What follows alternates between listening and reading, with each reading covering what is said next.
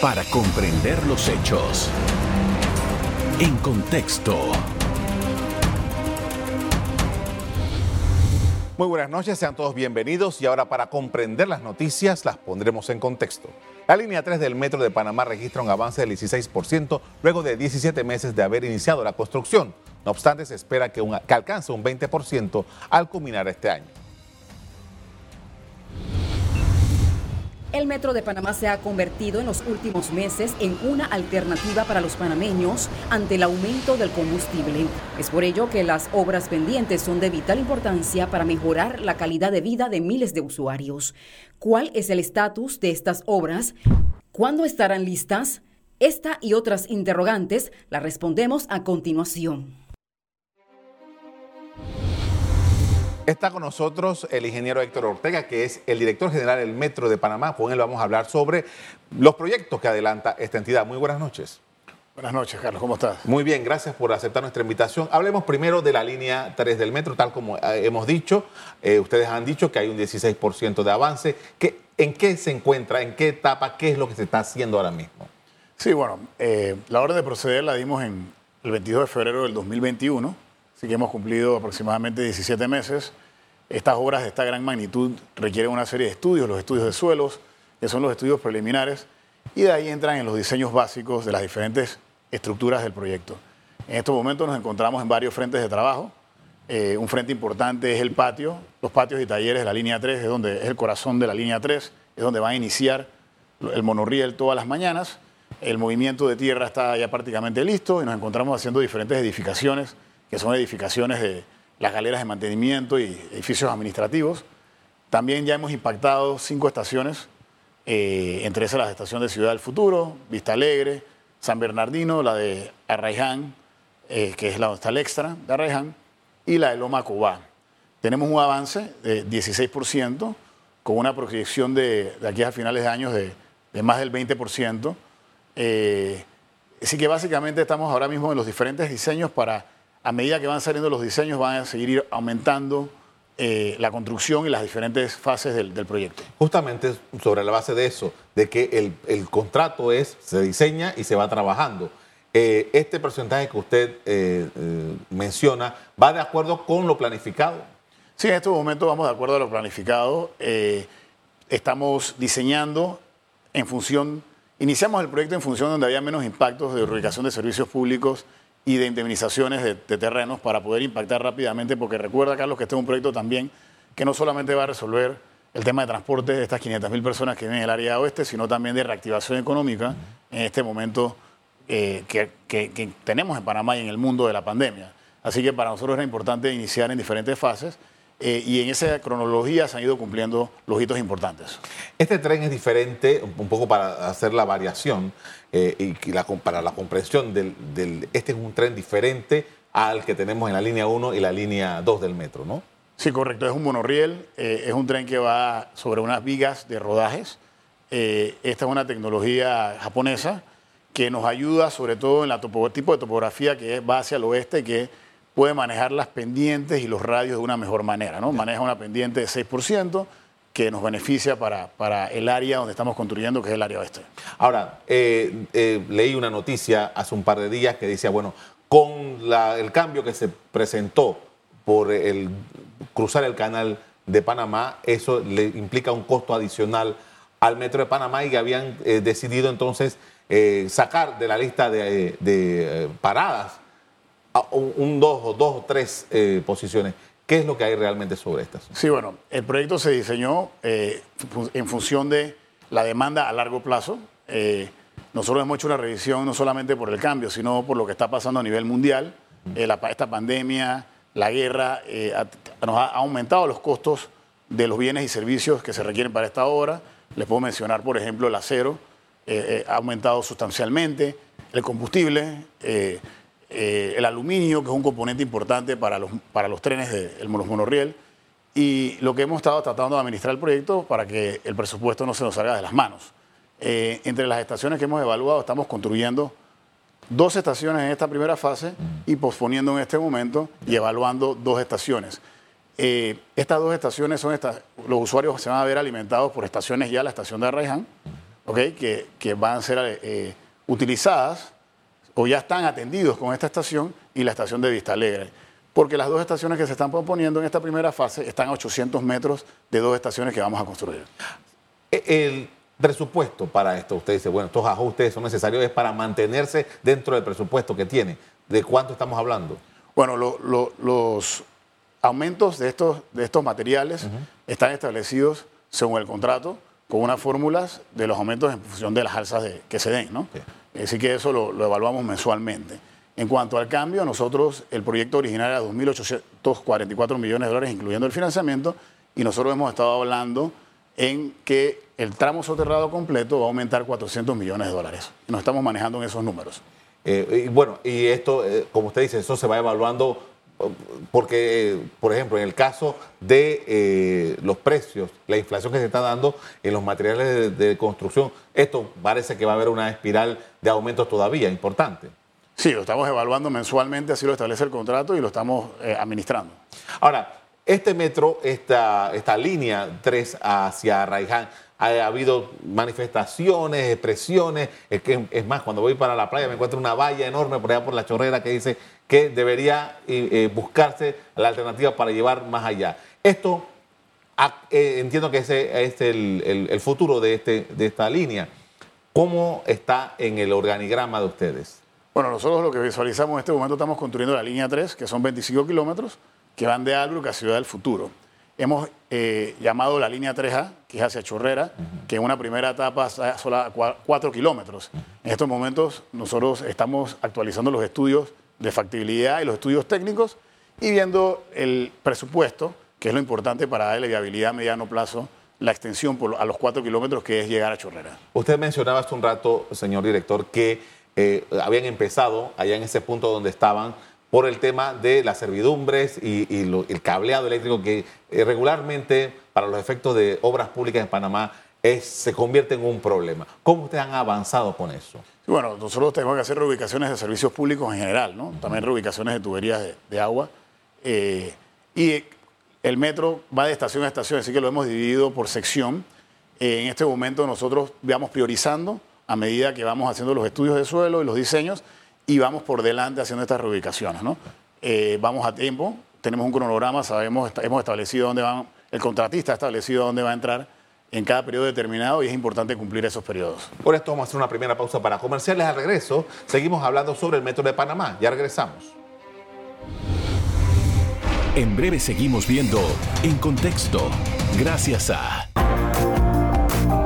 Juntos podemos decirle IS a la vida. Estamos hablando con el director general del Metro, Héctor Ortega, están dándonos explicaciones acerca de eh, lo que se viene desarrollando allí. Y como usted explicó hace un rato, ya hay trabajos, 16%, y la mano de obra. Eh, ¿Cuál es el impacto que tiene esta, en esta etapa, eh, tomando en consideración los esfuerzos que se hacen a nivel del país para la reactivación económica?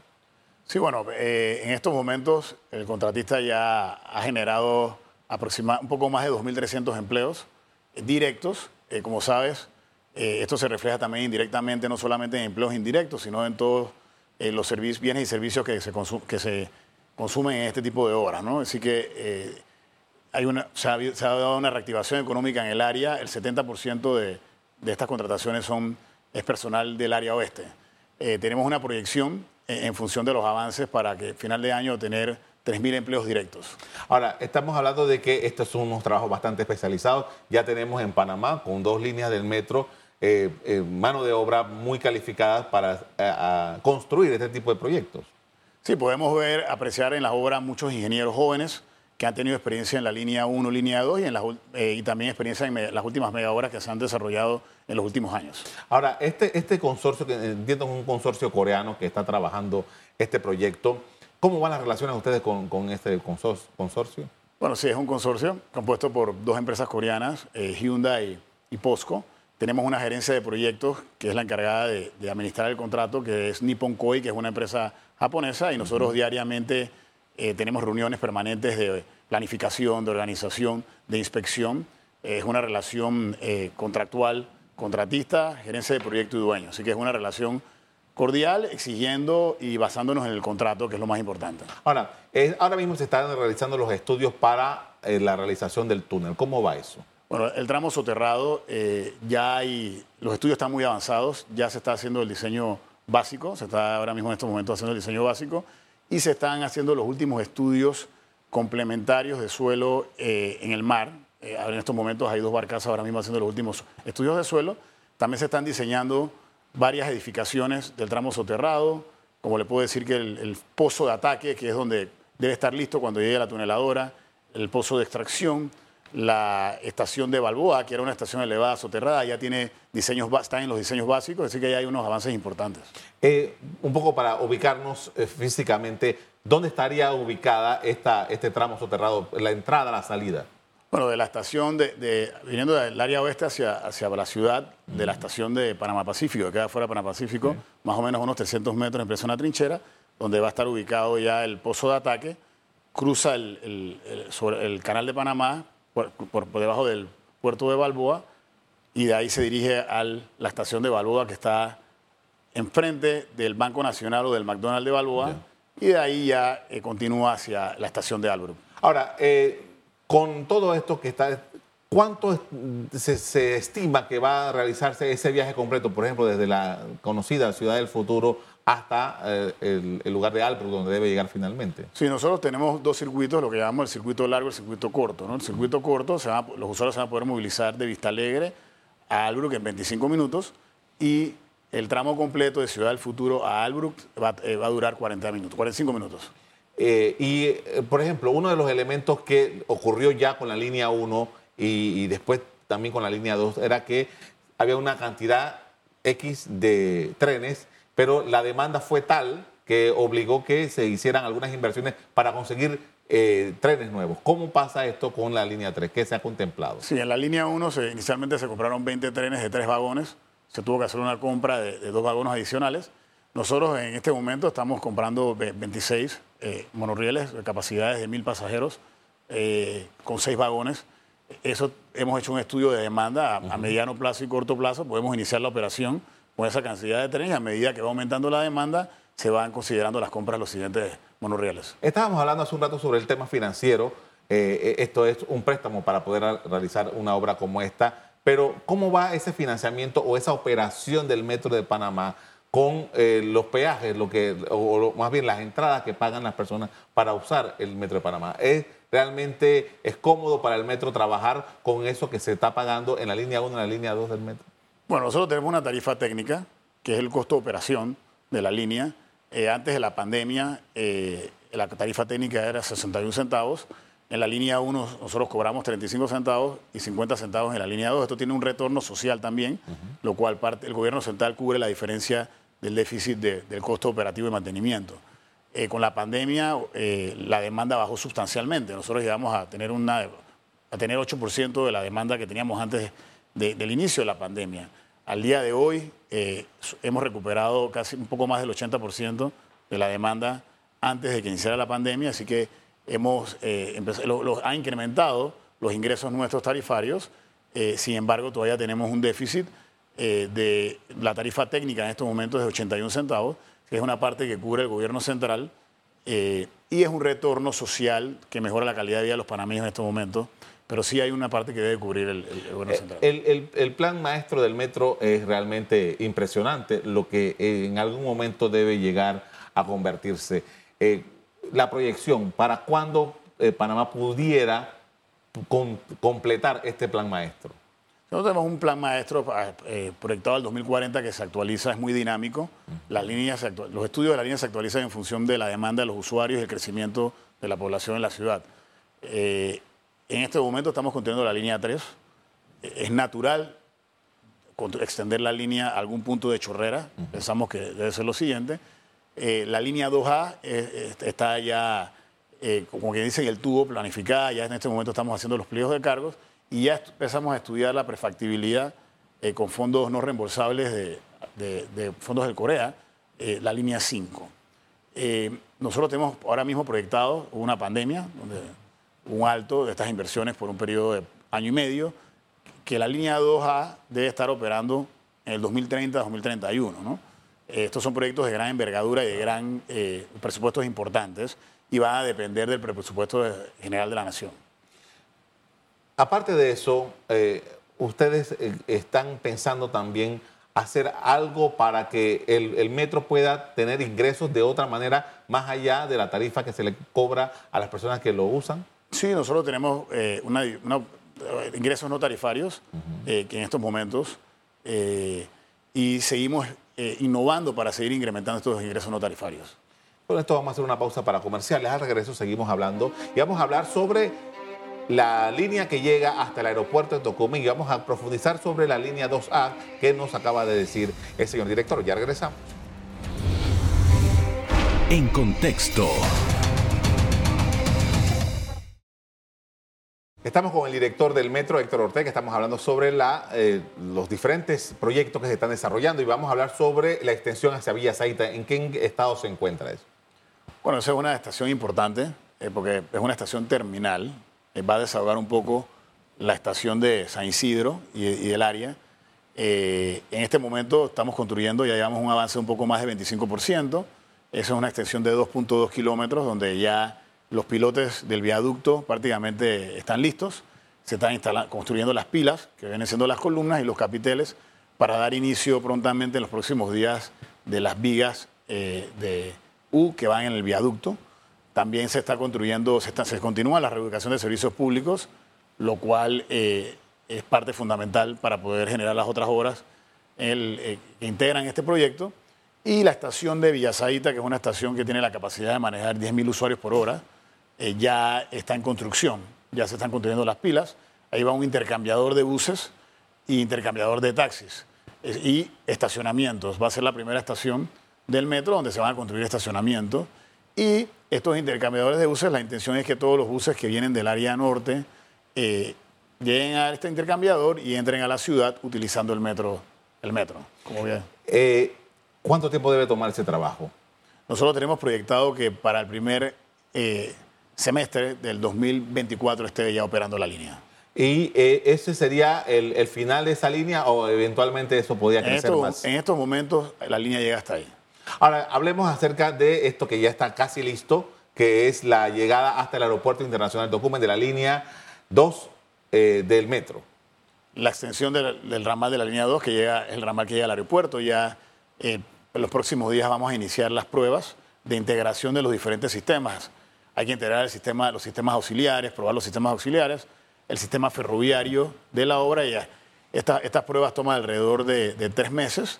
Nosotros ya eh, tenemos planificado que para el primer trimestre del próximo año esta línea ya esté comercialmente operando. El primer trimestre del próximo año. Así es. Estamos hablando que en lo que resta, en estos próximos seis meses, se van a completar todas esas, esas pruebas. Así es. Eh, pero entendí eh, que todavía falta la parte del aeropuerto. ¿Cómo, cómo, cómo, ¿Cuáles son sus coordinaciones con el aeropuerto? Porque entiendo que una cosa, ya ustedes están listos, pero el aeropuerto tiene que hacer algún, algún nivel de conexión hacia la misma terminal. Sí, bueno, eh, los componentes de, de este proyecto son dos estaciones, una de LITSE, donde va a ser muy beneficioso para los estudiantes y los, y los, y los técnicos del ITSE, y la del aeropuerto internacional. Los usuarios nuestros o los viajeros que lleguen eh, a Panamá podrán eh, entrar a nuestras estaciones a, a nivel de calle, ¿no? a través de, los, de las escaleras mecánicas y a través de, de- de los elevadores, eh, y se van, pueden desplazar a través de las aceras que van a ser construidas por eh, el aeropuerto a la Terminal 1 y a la Terminal 2. Nosotros sí hemos dejado ya listo las previsiones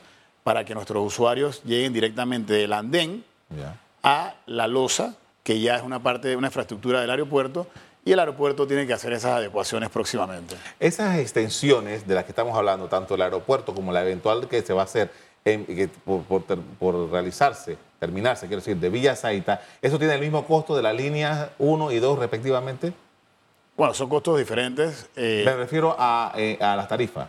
a las tarifas, por supuesto. La línea 2, la extensión al ramal a la línea 2 es 50 centavos y la, la extensión a la línea 1 es 35 centavos, que son las tarifas que, que- se cobran en cada línea.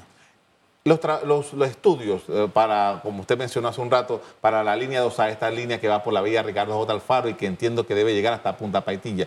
¿Cómo va eso? Bueno, los estudios ya están listos, se terminaron el, el año pasado y en este momento se están preparando los pliegos de cargos. Y eso el pliego de cargos es para eh, la licitación eventualmente. Sí, ya después que estén los pliegos de cargos listos, lo que hay que ver es la viabilidad presupuestaria para en el momento que se decida licitar el proyecto. Este, esto, este proyecto en esta zona que es muy, muy, muy transitada, ¿es también por vía aérea o eso se, se va a soterrar? No, el- el- son 10 kilómetros, eh, 9.2 kilómetros los tenemos planificados en- que sean soterradas. ¿no? Es, un- es una línea donde impacta mucho en, en- en la- un área comercial y residencial de, de la ciudad de Panamá. Y como se tiene planificado en este momento y contemplado en este momento, son dos estaciones, 10 kilómetros y 9 kilómetros soterrados. Hace un rato le preguntaba acerca de, eh, del plan maestro. Todas estas eh, posibilidades eh, financieramente, ¿cómo ustedes lo, lo- lo ven tomando en consideración, por ejemplo, cómo está Panamá hoy día eh, por, debido a la pandemia? Bueno, eh, todos estos proyectos, traen- el- los contratistas deben presentar un financiamiento. Eh, las obras se hacen en un periodo determinado y se pagan en otro periodo determinado. Nosotros tenemos como Metro de Panamá eh, algunas responsabilidades todavía de la línea 2, que, todavía que, que el país debe pagar y el Metro debe cumplir con estas responsabilidades financieras. Estamos ahora mismo construyendo una línea de un monto importante, es de una línea de 25 kilómetros, que es la línea 3, eh, que proyectamos una demanda cuando de inicio operaciones mayor a la que tiene la línea 2 hoy en día. Así que, y tenemos los otros proyectos que, hemos estado que vamos a terminar, como el ramal al aeropuerto, que también debemos pagar estas obras o terminar de pagar estas obras según la estructuración financiera. Y una vez terminemos el proyecto de la extensión de la línea 1, también tenemos compromisos de cumplir. Así que en este momento el metro tiene compromisos financieros que debemos cumplir. Nosotros sentimos a nivel muy personal que debemos extender eh, la línea 3 a, a- a Chorrera, que son 4 kilómetros, eh, seguir planificando y haciendo los estudios para cuando hay un espacio presupuestario, licitar la, la línea 2A, que es la que, la que debería seguir. Esos son fondos del gobierno central. son fondos del gobierno central. Hay fuentes de financiamiento externas, por ejemplo, la línea 3 es financiada por la Agencia Internacional de Cooperación de Japón, que es un préstamo que tiene el país, eh, es un préstamo muy blando y muy favorable para el país, y lo cual no dependemos de los ingresos tributarios de- de- de- del MEF, eh, si- sino que tenemos un préstamo a largo plazo con la Agencia de Japón. ¿En algún momento la, eh, el- la operación del Metro de Panamá debería ser autosostenible? Bueno, la operación, el mantenimiento, eh, los metros a nivel mundial, eh, hay muy pocos que son sostenibles. ¿no? Eh, esto es un tema social, eh, de mejoramiento de calidad de vida de los usuarios, es un servicio. Eh, sin embargo, se pudiera evaluar dependiendo de esto de oferta y demanda, dependiendo qué es lo que se- le está costando a los panameños moverse de un lado a otro. Por ejemplo, los costos de- de- del transporte del oeste hacia la ciudad se evalúan también y cuánto es la tarifa técnica que, que- debe usarse o se propone, porque el metro propone la tarifa técnica, la aprueba el- el Consejo de Gabinete del Gobierno. Ahora, usted nos mencionaba hace un rato, por ejemplo, que en, estos últimos tiempos, eh, a lo mejor pues, se, podría, hacer una hipótesis que tiene que ver con el, costo del combustible. Hemos visto un incremento en el transporte de personas ¿no? por el metro. Sí, nosotros debemos apostar a que más ciudadanos utilicen el metro. Es algo que, que hemos visto eh, antes del aumento del combustible. Ahora con el aumento del combustible definitivamente es una manera segura de movilizarse, eficaz y, más económica. Así que sí hemos visto un aumento en los últimos 45 días de un 7%, entre 7 y 8% de los ciudadanos que están utilizando el metro para buscar una manera más económica de, transportarse. Eh, adicionalmente, también le podemos destacar que desde enero a la fecha eh, se ha aumentado 47% eh, la demanda en función de una recuperación, podemos llamar progresiva, económica del país, de la reactivación del país. Eh, así que eso también es, es- es alentador en función de los números del metro, ¿no? Eh, pero sí debemos motivar, mejorar la integración a las estaciones para que los usuarios se motiven más y facilitarle a los usuarios eh, cómo llegar a estas estaciones para que utilicen el metro. Una de las cosas que yo noto por parte del metro, un esfuerzo muy grande en eh, transmitir la- esta cultura del metro, que las personas se comporten eh, co- correctamente y que cuiden el metro. Esto, eh, ¿Cuál es el balance que ustedes tienen del comportamiento de los usuarios del metro? Nosotros nos sentimos satisfechos. Eh, la verdad que los usuarios del metro respetan las infraestructuras y la cuidan, es importante. Así que el metro lo que hace es reforzar estas campañas a través del hilo conductor que es la metrocultura y la otra parte lo, lo hacen los usuarios que, que se ha generado un grado de pertenencia del mismo. Así que nos sentimos satisfechos, los usuarios respetan el metro, lo cuidan y sienten que es parte de ellos. Eh, eh, eh, también hay situaciones que se pueden comprobar, por ejemplo, de interacciones en, en las estaciones del metro. Que el metro no solamente sea un lugar de transporte, sino que la gente pueda encontrar algunas cosas que, que- no son esenciales de un transporte público, pero que la gente puede encontrar allí. Por ejemplo, el intercambio de libros y, y cosas parecidas. En, ese, en ese sentido, ¿cómo, ¿cómo se orienta el metro? Bueno, eh, nosotros tenemos algunas bibliotecas en algunas estaciones del metro. Eh, tratamos de, de promover los temas culturales. Eh, eh, antes de la pandemia también hacíamos algunos eventos de danza, algunos eventos muy que tienen que ver mucho con, con cultura panameña y seguimos promoviendo eso. Hemos iniciado nuevamente las giras de estudiantes. Traemos estudiantes de, en coordinación con las escuelas del interior, también para que vengan a conocer el metro de Panamá y de aquí de la ciudad. Así que nos mantenemos constantemente eh, promoviendo el uso correcto del metro, el cariño que deben tener los usuarios del metro para que lo cuiden a futuro y, y que generando este grado de pertenencia de la, de la infraestructura. Le agradezco mucho, eh, ingeniero, por habernos acompañado esta noche para hablar de este tema. Muy amable. Muchas gracias. A usted también quiero agradecerles por haber puesto atención a lo que hemos conversado hoy sobre el metro e invitarlos, como siempre, a que sigan en sintonía de EcoTV. Buenas noches. Para comprender los hechos. En contexto. Revive este programa entrando al canal 1 de BOD de Tigo.